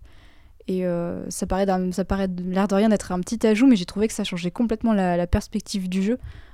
parce que selon comment on plaçait la caméra, il y a des éléments de décor qu'on ne pouvait jamais voir avant qui, qui, qui devenaient apparents. Donc j'ai l'impression que c'est vraiment un, un, aspect de jeu qui est en train d'être comme tu le disais déjà, de d'être de serait d'être réapproprié euh, tant par les AAA que par des, jeux plus, euh, plus modestes. Je trouve ça super intéressant. Il y a, je pense qu'il y a des perspectives à venir qui sont, qui sont assez réjouissantes. Juste pour rebondir sur, euh, sur, sur, ce que tu viens de dire sur, sur l'update d'Animal Crossing, je ne sais pas si vous avez eu l'occasion de, de tester Matrix, Matrix Awakens, l'expérience Unreal Engine 5 qui sert de véhicule promotionnel euh, au, prochain Matrix. Mais euh, il, le, présente comme une expérience. Euh, et, je pense que c'est parce que c'est des trouillards. Et je pense que c'est un jeu. Mais en fait, c'est essentiellement un jeu dans lequel on peut se balader avec une caméra dans une ville gigantesque, mais vraiment débilement grande. Et, et on contrôle que la caméra et on peut s'approcher jusqu'à voir les distributeurs de boissons dans des bureaux et, et techniquement, on, peut avoir un avatar, on peut se déplacer, on peut prendre des voitures et juste, in fine, pas faire grand-chose. Alors qu'en fait, quand on joue simplement cette caméra qui est complètement libre dans cet univers, ça, devient complètement un autre jeu et, euh, qui va vraiment dans, dans, le sens de vers quoi on pourrait tirer du gameplay expérimental qui met la caméra au centre de l'expérience. Et c'est tout, pardon, c'est ma take tiède, excusez-moi. On va du coup passer au blind test, mais d'abord la pause musicale avec Fraps Noland, composé par Kenta Nagata pour Mario Kart 64.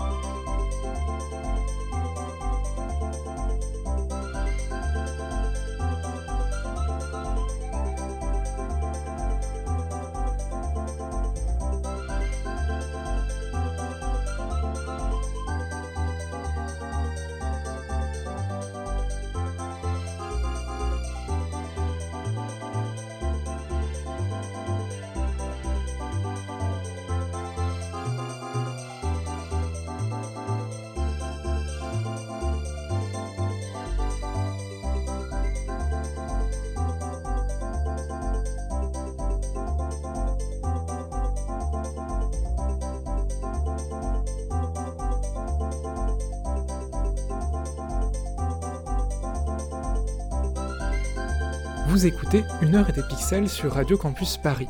Et c'est l'heure du blind test. Jean, à toi. Merci H. Donc comme je l'avais annoncé euh, en début d'épisode, le blind test ce soir sera consacré aux enfers et au diable. Je précise que pour honorer ma réputation de mec qui n'aime pas les jeux japonais, je n'en ai pas intégré un seul. Et je précise également qu'il n'y aura pas de morceau tiré de l'OST d'Hades parce que ça aurait été beaucoup trop facile. Du coup, on est peut-être sur une sélection un peu difficile euh, pour, certains, pour certains morceaux, mais je fais confiance à vos oreilles d'expertes et d'experts. Et par contre, euh, Jean, si tu mets pas de jeu japonais, je peux pas jouer. Hein. ouais, moi j'allais dire FF7 et du coup. Euh, bah ouais, moi je sais pas, j'étais sur un petit Devil May Cry, un truc comme ça, tu vois. Tout de suite, le premier extrait d'un jeu qui est sorti en 97.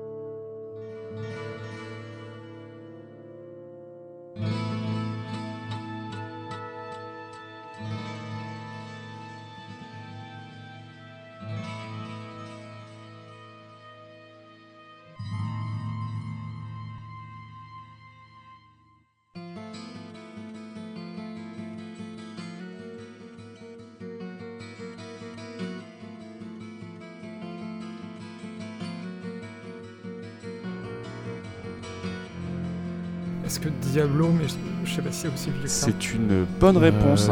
Oh c'est une bonne réponse de la part de H. GG. En effet, euh, euh, c'est un morceau tiré de, l'OST de Diablo, premier du nom. Euh, un jeu qui nous amène à nous enfoncer dans les catacombes d'une cathédrale jusqu'à atteindre les enfers pour y affronter le seigneur de la terreur, à savoir Diablo lui-même. C'est un morceau qui est intitulé Tristram, c'est la toute première musique qu'on entend au début du jeu, lorsqu'après avoir créé notre personnage, on apparaît dans la petite ville euh, de départ qui s'appelle Tristram. Euh, la bande-son du jeu a été développée par Matt Wellman, qui s'est d'ailleurs appuyé sur ce qu'il avait composé pour Diablo 1 lorsqu'il a ensuite composé l'OST euh, du 2, puisque ce morceau Tristram a servi de base au morceau Rogue qui ouvre le premier acte de Diablo 2. la partie de guitare notamment est très très similaire et c'est un morceau, moi j'ai jamais fait le 1, mais le morceau Rogue du 2 euh, me fait toujours frissonner quand, quand je l'entends. Voilà, en tout cas bravo H, un point, euh, un point pour toi. Deuxième morceau, un jeu sorti en 98 sur PC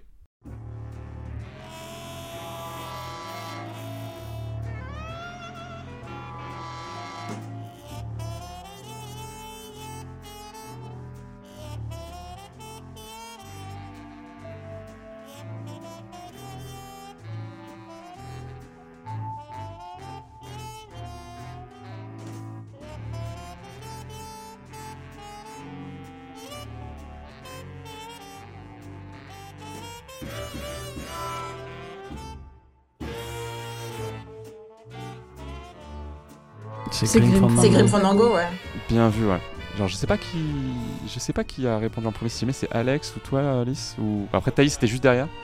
Bah, Alex, il a dit le nom. Moi, j'ai dit je sais. J'ai fait le malin, du coup. Ah, d'accord. Alice, t'as donné la réponse aussi.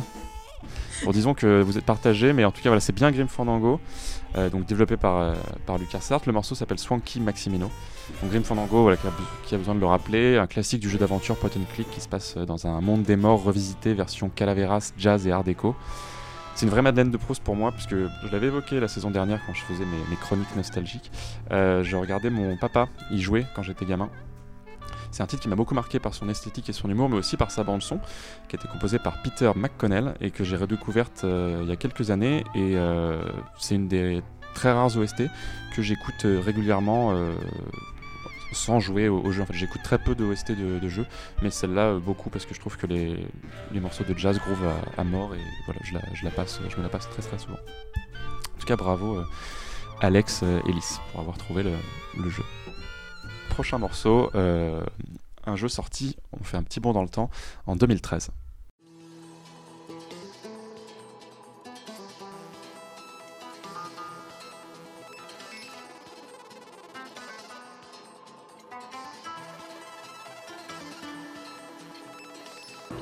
quelque chose.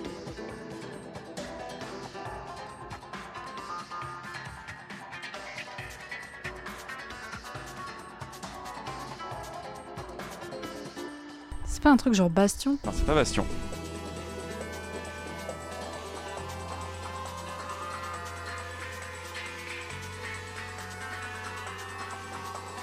Ouais, c'est Guacamele, non? Bien vu. C'est une bonne réponse de la part de Thaïs. Incroyable. Guacamele, donc le jeu développé par Drinkbox Studios, sorti en 2013. Un jeu que j'ai découvert sur le tard, puisque je l'ai fait l'année dernière, et euh, je me souviens l'avoir trouvé très sympathique, agréable à jouer et gentiment cliché par rapport à la culture d'Amérique centrale, puisqu'on joue un luchador mexicain, on traverse des champs d'agave, des déserts, des temples d'inspiration précolombienne, mais aussi les enfers vers la fin du jeu, niveau dans lequel on entend donc euh, ce morceau que je vous ai euh, sélectionné. Bravo à toi Thaïs. Pour le prochain jeu, il ne s'agit pas d'un morceau de l'OST, mais d'un extrait sonore euh, du jeu, et le jeu en question est sorti en 2016.